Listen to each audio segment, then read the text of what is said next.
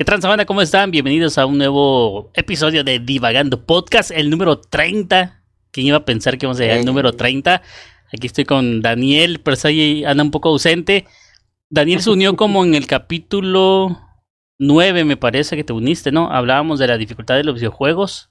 Luego hablamos de películas de... Basadas en... Ah, basadas en videojuegos. Entonces, a partir del capítulo 9 se, se une Daniel con nosotros y hoy ya es el número 30, imagínate. Tú entraste en.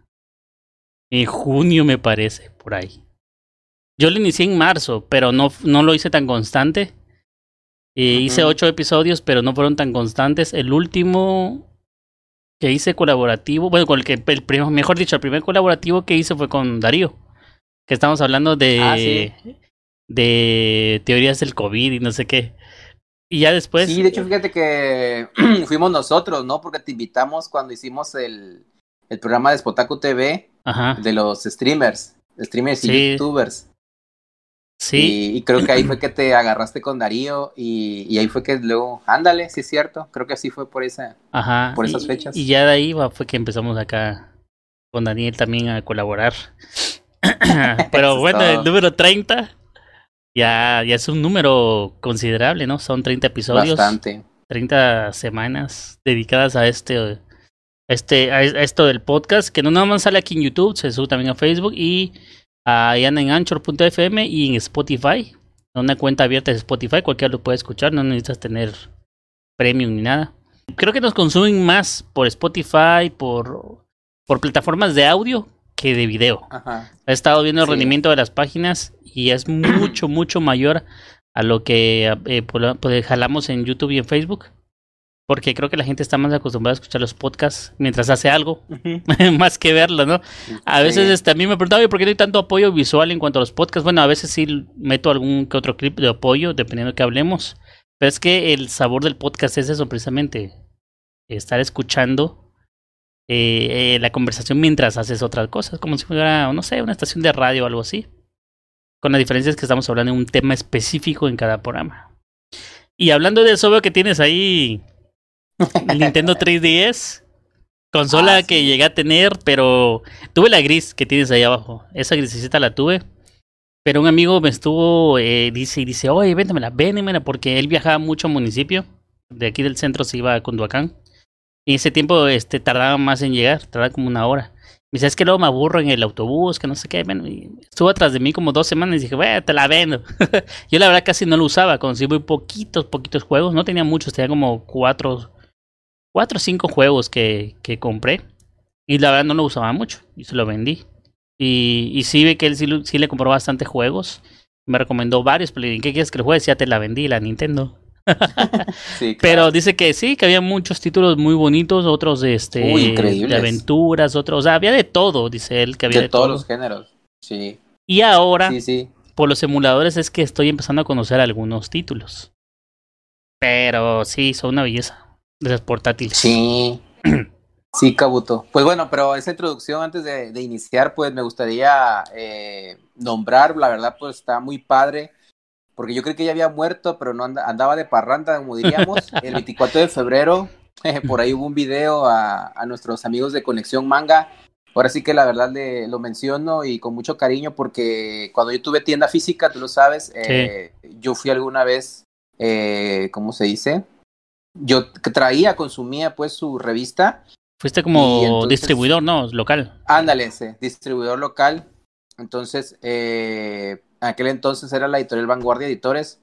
Y bueno, entonces eh, yo distribuía, de hecho tuvimos ahí una nota especial de nuestro evento Expotaco cuando estábamos en Font City. Eh, pero bueno, eh, ya regresa, eh, ya regresa en formato físico, qué buena onda. Y formato digital, obviamente las tendencias cambian muchísimo. Eh, pues regresan, hicieron por ahí un video, lo pueden buscar, una página de Face de Conexión Manga Oficial. Y ahí pueden ver el video, se hizo el 24 de febrero en vivo, hubo invitados, actores de doblaje, eh, también ar- artistas del medio, cosplayers no podían faltar.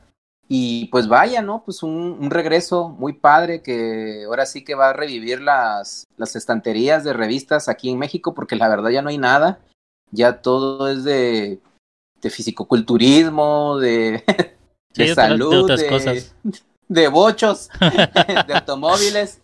Digo, no, no, no, es no es malo, pero sin duda alguna para los fans, nosotros, los frikis, eh, pues ahora sí que es una revista que siempre eh, marcó época, marcó tendencia y sin duda alguna, eh, pues abarcaba de todo lo que nos gusta, cine, eh, dibujo, obviamente manga, anime, este, estuvo en el boom pues del, de todo esto que nos, que nos agrada mucho y pues bueno, y la información también y, bueno, ellos habían por ahí, me acuerdo que tenían unos corresponsales allá de, de en el país, Japón, y traían información bastante interesante.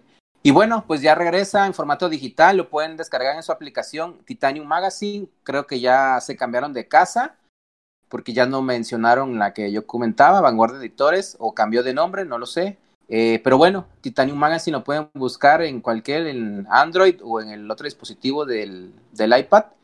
Eh, y ya, ahí está, ajá, y fíjate que hay algo padre porque en la misma aplicación, te digo, ya la tecnología está muy padre porque dicen que si tienes revistas, por ejemplo, la número uno, la puedes compartir y ellos mismos se ah, la digitalizan y todo para que otros más este, lo puedan ver y apreciar. Y entonces están invitando a la gente a que, por ejemplo, hay un número, si le hace falta, por ejemplo, ahí está la 40 y se salta la 60, pero tengo las que hacen falta, las puedes ahí este, apoyar con tu, el material y pues ahora sí que se sube a la plataforma eh, ahorita va a ser gratis, pero va el momento de una suscripción. O sea, hay muchas cosas a futuro que mencionaron en, la, en su video, en su, su celebración, y que se puede hacer. Y de igual manera, eh, dicen que están abiertos a público, que si tú quieres hacer una revista digital, que si tú quieres hacer este de, de algo, lo que tú quieras, pero de informativo, lo puedes igual subir y que si tienes un éxito, que dice que pueden negociar contigo y pueden hacer la realidad,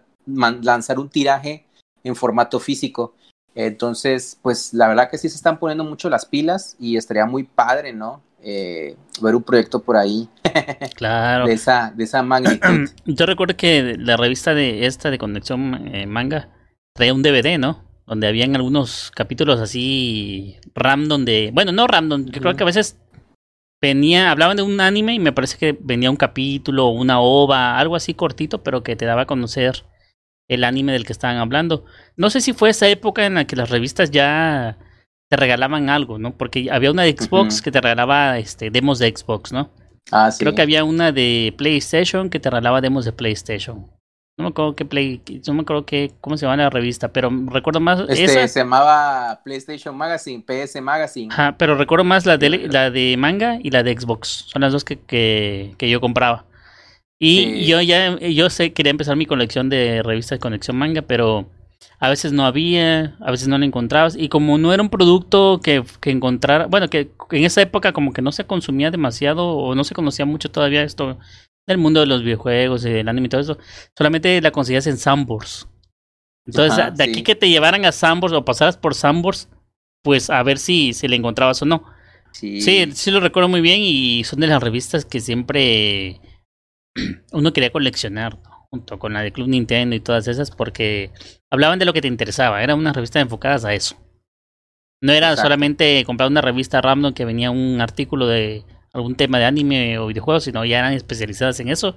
Antes de que fuera el boom de todo esto del internet, pues era nuestra única manera de saber, conocer y compartir con otros ese conocimiento que teníamos de los videojuegos o, o, el anime o el manga, o lo que sea, de una manera más directa. Porque pues antes solamente entrabas a los foros y querías leer manga o sobre anime. Y ahorita pues ya hay muchas páginas dedicadas a eso. Ya Netflix pasa anime, Amazon tiene anime, hasta el Claro Video tiene anime. Y antes no, no era así, imagínate. Antes era así como que, bueno, a ver, ¿dónde lo consigues? Y a veces ni siquiera lo conseguía subtitulado al español. Sino en inglés. Ándale. en inglés. O, o su original japonés, así como aquel podcast que hablábamos, o lo conseguías en español gallego que le decíamos. Ándale.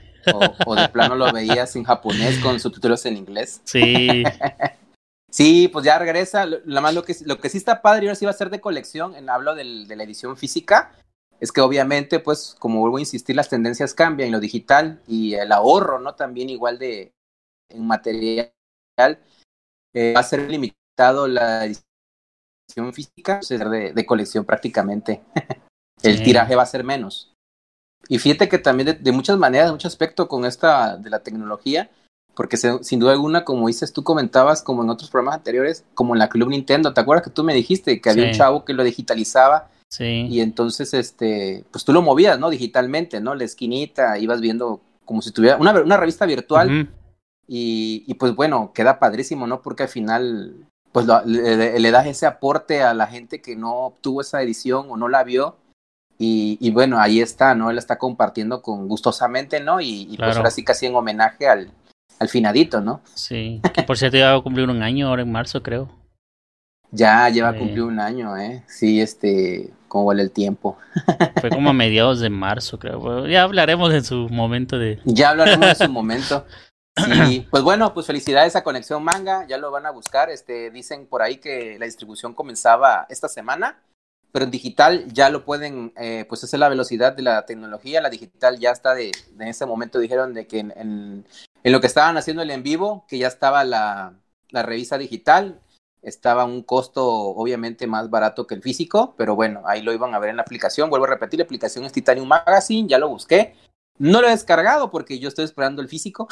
Nosotros somos de la vieja escuela y pues me voy a esperar y cuando vea le voy a tomar foto y, y, y obviamente vamos a hablar del un, podcast, un podcast dedicado a Conexión Manga, claro que sí y el salto evolutivo que está, que está viendo, ¿no? Ahorita las tendencias. Pero qué padre, ¿no? Ahorita la verdad es renovarse o morir, ¿verdad, Cabuto? Claro, claro. Lo, he dicho.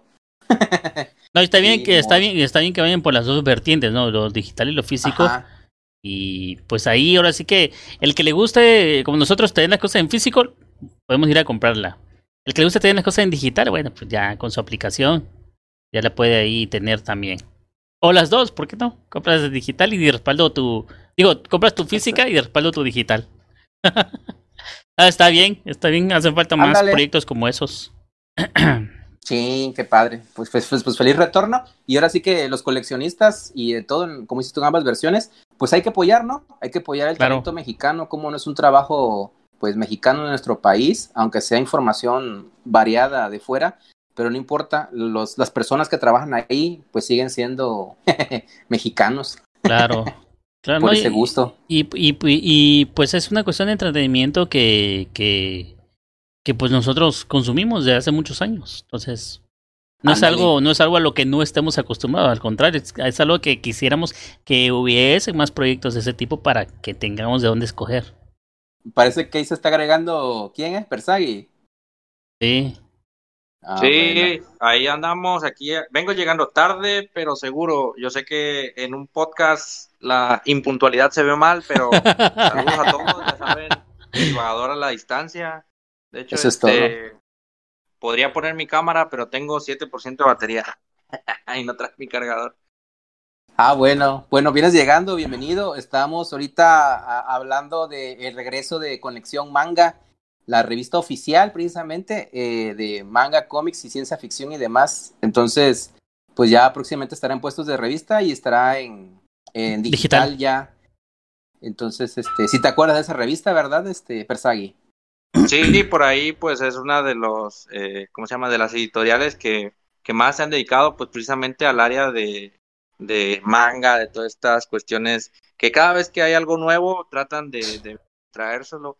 O sea, obviamente a la gente que le gusta el manga, o sea, no es cualquier persona, es gente que o sea, ven animes de los que uno no sabe ni de su existencia. Sí, o sea, gente que te dice, no, pues es que ya vi tal anime, pero el manga está mejor y que no sé qué cosa, no sé de qué me estás hablando, pero eh, qué bueno que exista esta revista para los amantes precisamente de las curiosidades, que quieren saber un poco más de, de los mangas, que que, que a esa gente, ¿no? Como nosotros, que somos fans y que, bueno, eh, pues enhorabuena y muchas felicidades a la revista. O sea, ojalá y que, que nos escuchen por ahí el podcast que les estamos mencionando y que, que tengamos quizá por ahí la oportunidad más adelante de, de conocerlos, de conocer a los de la revista, ¿no? Para ver si claro, ahí Cabuto y Exportaco hacemos, hacemos algo por ahí, ¿no? Claro que sí, de hecho, eso le estoy comentando, que en cuanto llegue aquí físico, eh, vamos a hacerle un especial, hay que hablar de ello, pues los recuerdos, ¿no? Y ahora sí que la transición, el cambio, cómo ha ido evolucionando, y ahora sí que como están los sus formatos, físico y digital, va a estar muy, va a estar interesante. Sí. Y ya, bueno, pues ya para seguir con el otro tema, pues bueno, pues la verdad está padre la idea, fue genial, pero lamentablemente pues cerraron, acabaron con este sistema que Nintendo les dio bastante, la verdad. Eh, me refiero al Nintendo 3DS, aquí lo tengo. El 26 de febrero del 2011 se presentó en, en Japón, tres meses después llegó a América, pero no diferencia mucho. Pues la verdad es lo que estaba platicando con Kabuto, nos dio muchísimos juegos bastante interesantes, increíbles, hermosos, una tecnología que Nintendo ya lo había intentado hacer con el Virtual Boy, pero no le salió. De hecho, el contrario, creo que se le salió muy caro, después lo tuvieron que rematar, fue adelantado a su tiempo y lo vuelve a hacer otra vez con este aparato, eh, sistema, y ahora sí les quedó muy genial. Eh, acá está que dice Kabuto, la edición gris, este fue la primera versión del Nintendo del 3DS. porque, porque, tuve. Entonces, ándale. Hubieron más colores. Yo compré el, el, blanco, Cosmo Black. Y lo único malo es que me, me, empezó a fallar la pantalla táctil. Y, pero bueno, y luego con, conseguimos, compramos la segunda edición, el, el 3DS, que ya era más compacto. Y la pantalla era más grande. Y ya lo compré en color rojo. Y aquí tengo algunos de sus juegos. Eh, la verdad me encanta muchísimo. Se aprovechó muchísimo la, el sistema. Eh, sacando nuevos juegos como, bueno, continuaciones como Shinigami 4. Eh, este de Princess Code es exclusivo, salió ahorita el port para Switch. Igual los RPGs estuvo increíble. Este, el de Cross, el de, el de mm, Cross On. Ah, ese como me encanta. Es un juego táctico donde mete todos los personajes de Capcom, Bandai. No, es increíble. Este, los, los ports nos hicieron esperar, pero le dio un retoque. A los Zelda. Eh, pues genial, ¿no? Para, ándale, para la, el sistema. Y pues hizo el de aniversario del Zelda, Locarina del Tiempo. A pesar de que yo tenía el 64, pues yo quería ver el, el sobresalto de, de, dimensión, ¿no? Que es lo que hablaba bien de la consola. Y el control de movimiento. Cuenta como una remasteriz cuenta como una remasterización, ¿no? De, del juego, digamos, adaptada al sistema del 3DS, ¿no? Ándale, sí. Sí, igual. Sí, porque también con las bondades de la consola que tenía como una especie de cámara, eh, la, la, vista de primera persona en el Nintendo 64 lo hacías tú en el, en el Nintendo 3DS y tú movías la, el, el, el, sistema así y era como si Len estuviera viendo el, el fondo, pues, o el, o el escenario donde estuviera. La verdad, igual, sí, no, estuvo increíble. Eh, también igual exclusivos como Resident Evil, que todo el mundo se quería jalar los pelos porque tantas consolas grandes en aquel entonces y resulta que este pequeño gigante lo lanza primero y lo tuvo como por un año, este exclusivo de Resident Evil Origins, está increíble. Regresando a los inicios de cómo es Resident Evil del Survival Order, aquí lo tenemos, eh, se lo enseño a Kabuto. No, lanzó joyas increíbles y port, es otro port de Star Fox 64, 3D,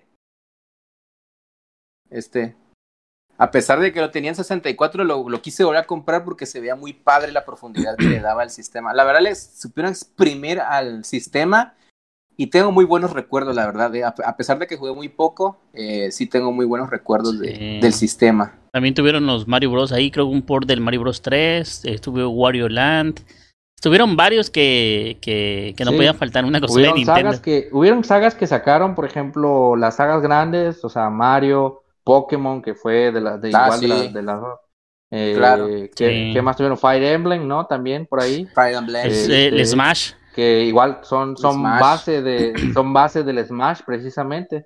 Y bueno, yo creo que fue la evolución, o sea, fue adaptar las consolas portátiles como que la evolución de, del, del, del, Game Boy, ¿no? O sea, del Game Boy, Game Boy Advance, después hicieron el Game Boy este, Micro, o, o el Game Boy, ¿qué? El, ¿Después qué siguió? Este, muere el Game Boy, el micro, ahí, este, y empieza el Nintendo 10. Ajá. Ándale, entonces, pero como que ahí, como que el cambio al, al 10 fue como, como que no hubo una buena adaptación y el 3DS vino a ser la, la consola portátil definitiva de Nintendo, que hasta el día de hoy se sigue jugando, se sigue vendiendo. Hay gente que sigue jugando Pokémon. En Yo he visto gente que juega Pokémon en, en esas consolas todavía, o sea, es una consola que, o sea, si, si hubieran seguido dándole, o sea, pero bueno, entró después lo que fue el, el, el Wii U, tipo la tablet, y bueno, ya vino a, a, quedarse como tal la Switch como consola, o sea, ya sea portátil o consola para pantallas, ¿no? O sea, entonces, eh, el 3DS es el único, único y en su especie es como un paso entre el antes y el después, ¿no? De la era moderna y de la era antigua de los videojuegos. Y yo creo que tuvo también, o sea, sagas como las que mencionas, que no cualquiera, o sea, no cualquiera, este, así como yo que soy neófito en, en muchos videojuegos, o sea, no cualquiera compra esas sagas, o sea, no cualquiera juega esos, esos videojuegos. O sea, el 3DS era para gente, o sea, adicta a los videojuegos, adicta a, a, juegos que venían, por ejemplo, de Japón, que venían de Asia, que eran este, para fans, o sea, de hueso colorado. O sea, yo, por ejemplo, el Fire Emblem apenas lo conocí que hace, hace poco, el que era para, creo que, eh, no sé si el Super Nintendo, no sé cuál, o sea, que era el, el, primero de los RPGs y que ha ido evolucionando con el tiempo y ha sacado personajes que tú cada, cada vez que Smash, Smash Bros. saca un nuevo personaje, dices, no, pues a ver qué otro personaje de Fire Emblem sacan, porque todos los personajes de Fire Emblem ahí lo van metiendo al Smash. Sí.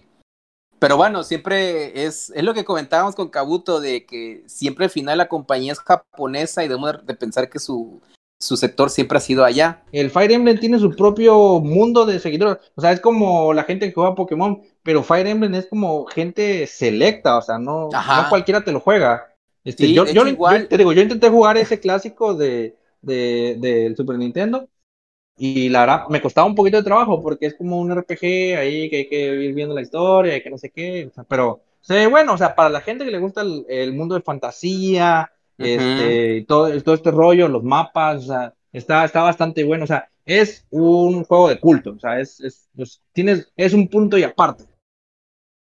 Claro. Así es. Y también, iba a decir? sí, también hay que recordar, güey, que en Japón las portátiles tienen mucho más éxito por los viajes en tren, que son largos a veces, sí. y que no puedes ir platicando y hablando ni nada. Bueno, yo estaba acostumbrado a guardar mucho el silencio, entonces siempre ves gente con portátiles, ya sea de Nintendo o de PC, los, los PSP, que ya es que, te digo, allá han tenido más éxito las portátiles.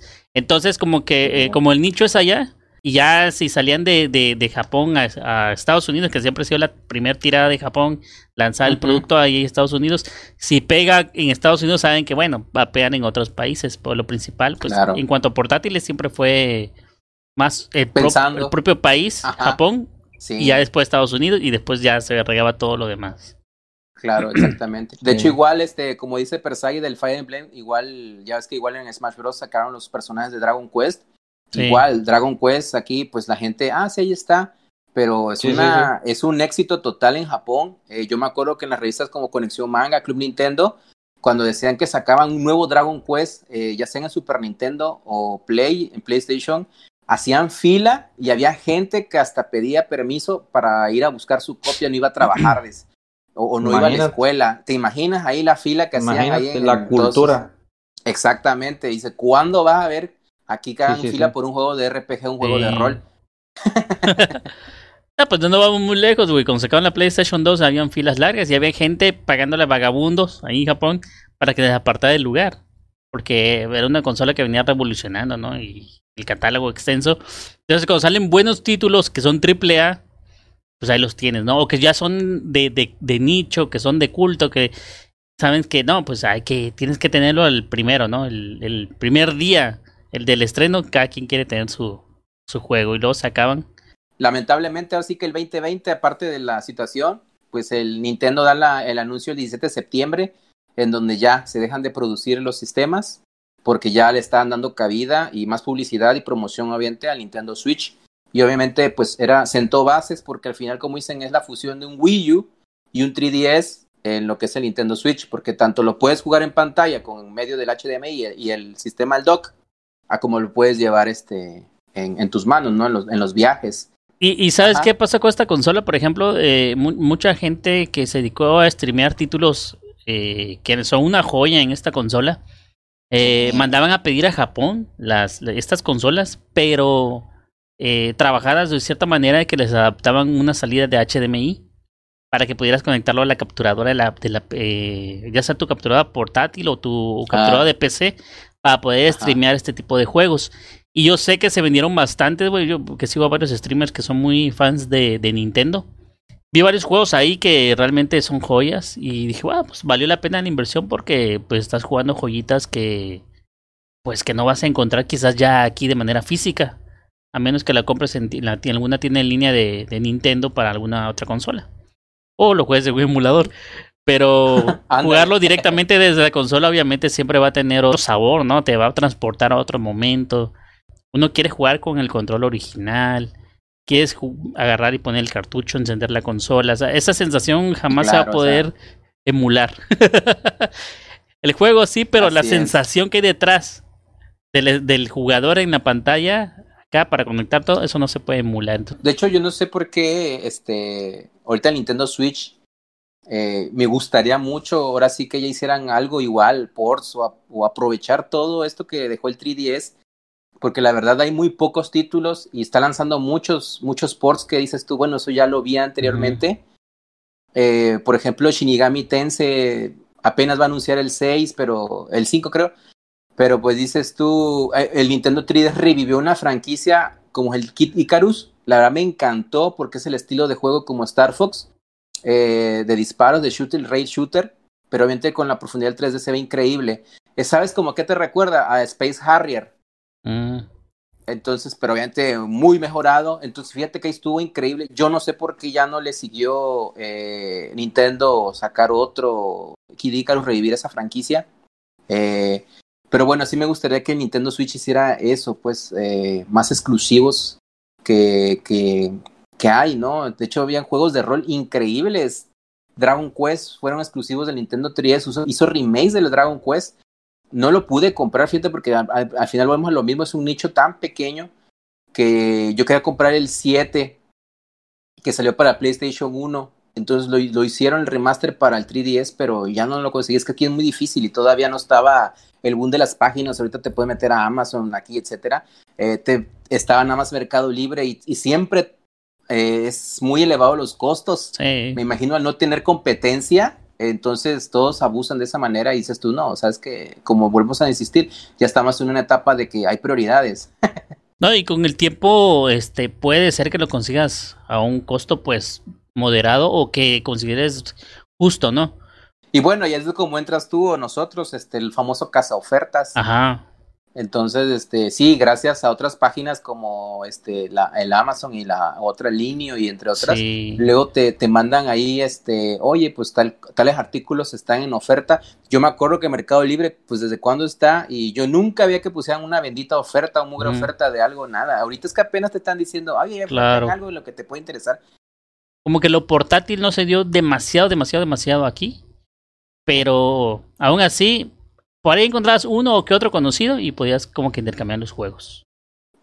Sí, sí, de hecho, realmente aquí yo creo que se hizo popular. Ahora sí que ya abrimos otro, otro, otro tema ahí porque es el Pokémon. Realmente creo que lo popularizó el Pokémon, eh, el videojuego. Lo que decía Persai, que salieron más spin-off como el Mystery Dungeon, eh, Pinball y otras cosas más.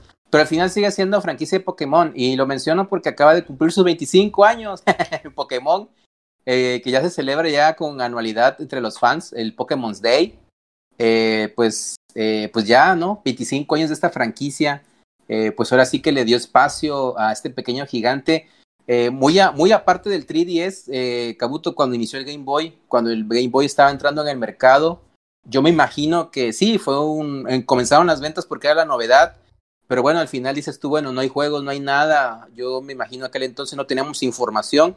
Yo nada más estoy especulando eh, a estas alturas. Eh, cuando entra Pokémon, o sea, es un, un, boom a la compañía y sin duda alguna se sigue manteniendo.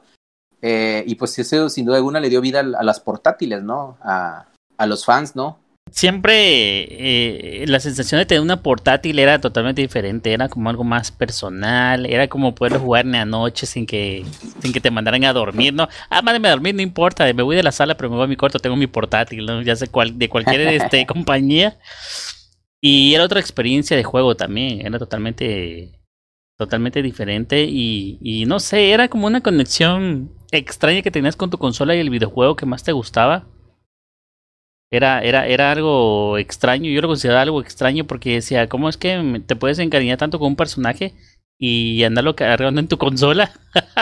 a mí me pasó mucho con el PSP, cuando jugaba mucho este God of War o jugaba mucho Ratchet and Clan, que tenía la oportunidad de dejar como en pausado el juego. Y se te baja un poco la batería, pero lo dejabas medio pausado. Y ya luego, cuando ya tienes chance, ya le quitabas la pausa. O en modo como que en stand-by. Y se bloqueaban los botones. Así que si lo traes en el pantalón y aunque apretaras los botones no le pasaba nada. Y ya luego que se iba la gente o estabas un poco un rato ahí desocupado, lo prendías otra vez y te ponías a jugar.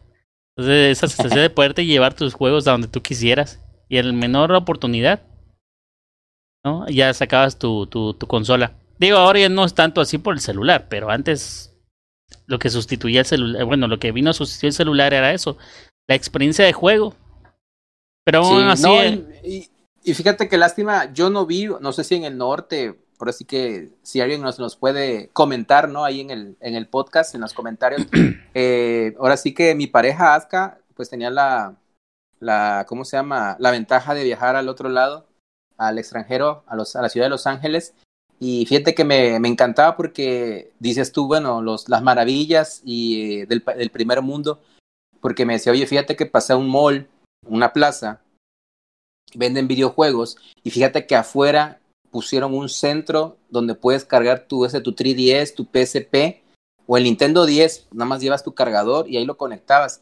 Que ahorita por los móviles, por ya algunas compañías, pero nada más lo pusieron en puestos de, en el aeropuerto sobre todo, eh, para conectar tu celular o tu laptop. Entonces, uno, un área exclusivo de videojuegos, oye, la verdad está padrísimo. Aquí nunca lamentablemente se vio, por eso decía yo, si alguien en el norte, pues ya en la frontera, al, al estar cerca de, de los United States, pues si alguien nos puede comentar que se vio algo por aquí en México parecido, pues qué padre, ¿no? Pero sí, sí me hubiera encantado ver ese aspecto porque al final dices tú, bueno, oye, estaría padre comunicarse con otra gente de una manera pues diferente, ¿no? Porque tenemos el mismo portátil, a lo mejor el mismo juego y como un centro, ahora sí que de, de videojugadores ahí nos concentramos y pues qué mejor manera de compartir tus gustos, ¿no? Sí, era como, como decir, bueno, esta es la de fumadores, bueno, esta es la de jugadores. ah, ándale, así, este, aquí este, Aska me decía que parecía como eso de donde llegan los pájaros y le das su balde de agua. un bebedero. un bebedero, ajá, porque dice que no, ahí veo todas las personas ahí rodeadas ahí con un montón de conexiones ahí, este, pegados ahí para recargar el Nintendo 3DS y platicaban y todo. O sea, no, la verdad está de wow. Sí, se hacía comunidad, ¿no? Se hacía comunidad de, con, las consolas. Exactamente. Y, yo sí, que al final Pokémon, ¿no? Sí, yo sí he visto este centros de carga, pero solamente creo que en el aeropuerto y en el ADO que le metes cinco pesos y cargas tu celular no sé cuántos minutos. Pero de celular. Exactamente, es lo que te digo. Aquí yo también he ido a la Ciudad de México y te, y te cargan de celular. Veo el centro de carga y nunca se olvida. Este centro es de Telcel. Este centro es de, o sea, nunca falta el comercial. Sí. y este, en cambio allá no, ahí estaba ahí, tienen los logotipos de todo, Nintendo, Sony, no sé qué, y, y un kiosco, como un kiosquito, pues me, me decía ella, estaba muy padres.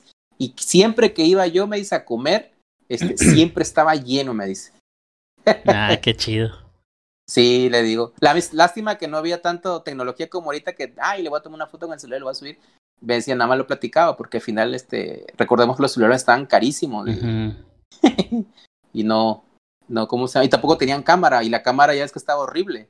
Sí, una camarita ahí que no, yo creo que estaba a 144 píxeles nada más.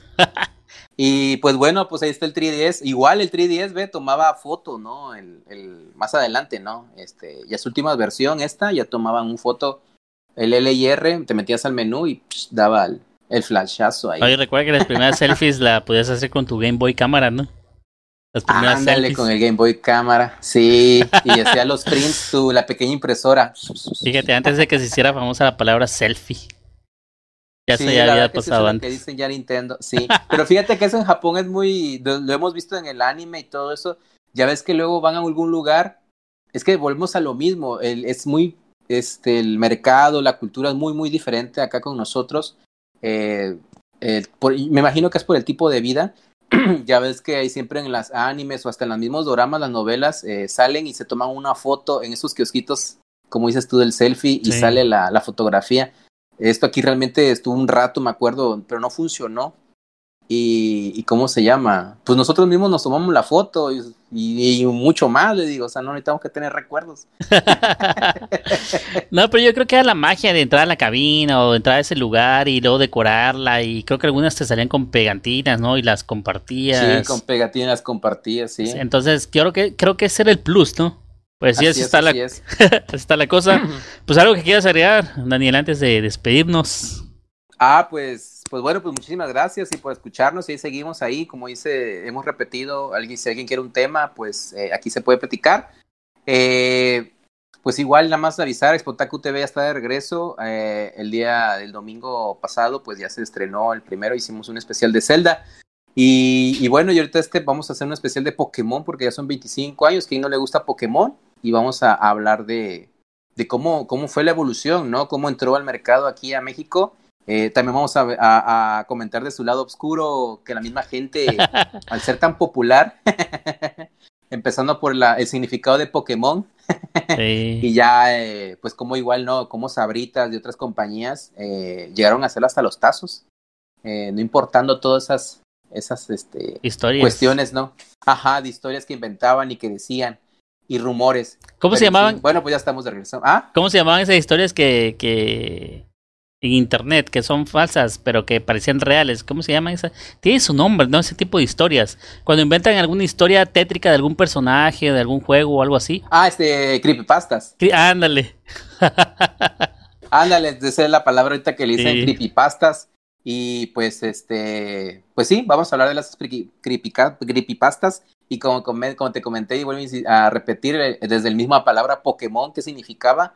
Bueno, pues al final, pues ya sabes, era un juego de palabras, pero ese es el problema que ha habido realmente en nuestro país. Bueno, yo me quiero atrever a decir que siempre es el, el, la falta de información, el no investigar, el no leer, el no buscar. Y ahí volvemos a repetir por Conexión Manga, porque muchas de las cosas de Conexión Manga, ahí te decían ahí de, de dónde venía, eh, qué, qué, pasaba, y, y, en este aspecto de, de Pokémon, ¿no? De todas las cuestiones. Y ahí te decía, me acuerdo la, la bibliografía de dónde venía la, información, la fuente de información, ¿no?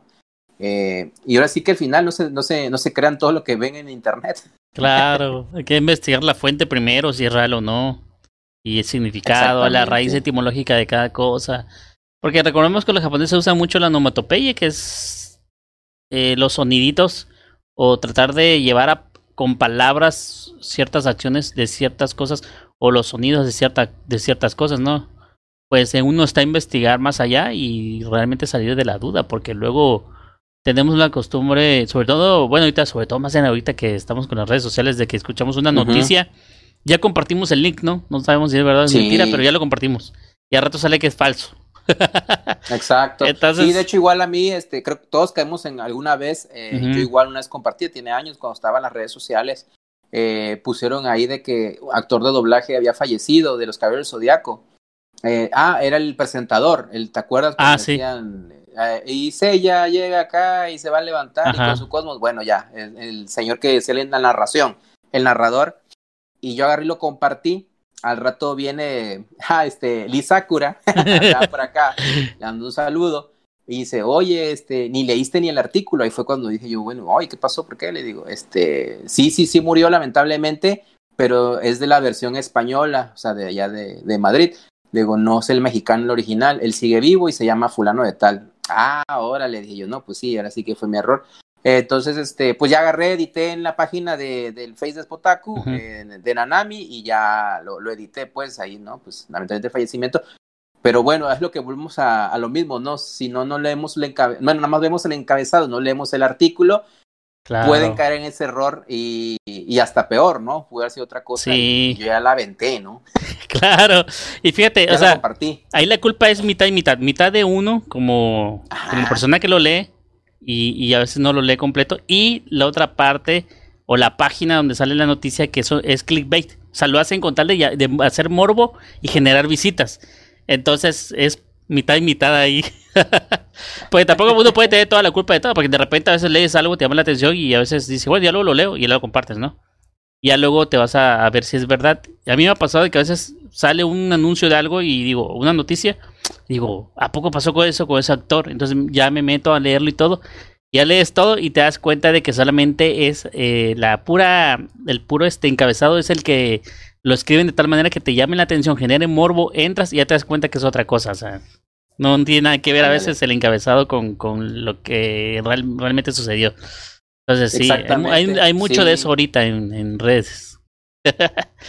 Pues sí, ahí nada más están haciendo polémica. De hecho, igual, ¿no? Ya, como dices tú, ya divagando ya por último, eh, pues ya cierto periódico local de aquí de nuestro estado. Ah, pues ahí está el ejemplo. Ese es su mayor ejemplo. Eh, matando a cierta persona que porque se puso, y ahorita está de moda, ¿no? Eh, la, la, vacuna del COVID Ajá, y que resulta que falleció. Y así es el encabezado, fallece porque le dieron COVID. Y tú lo lees y no, no es cierto. Tuvo un accidente y la cuestión ni siquiera era de este, de este país, era de otro lado. sí. Pues eso lo hace para generar este visitas, esa es la cuestión. Claro, y, y la gente al final es que vemos lo mismo, no leen, de hecho es lo mismo la gente, leíste el artículo porque enseguida le echaban la culpa al gobierno o, a las instituciones de, de médicas eh, dices tú, bueno, está bien, yo sé que estábamos fregados en, el seguro social, pero vaya, ahorita sí lo voy a defender porque no es para tanto, porque no fue aquí. claro. no fue aquí y lo peor de todo es que fue por un accidente, no fue por la realmente por la vacuna. Simón. Sí, pero así es, así son las páginas. Bueno. Ándale, así es. Pues gracias por haber escuchado este podcast. Gracias a, Daniel por estar por acá. A Persagui que estuvo un rato pero se le descargó el celular. Ah, Muchas gracias. Nos vemos, nos escuchamos en próximos podcasts. Hasta luego, banda. Bye. Bye, cuídense.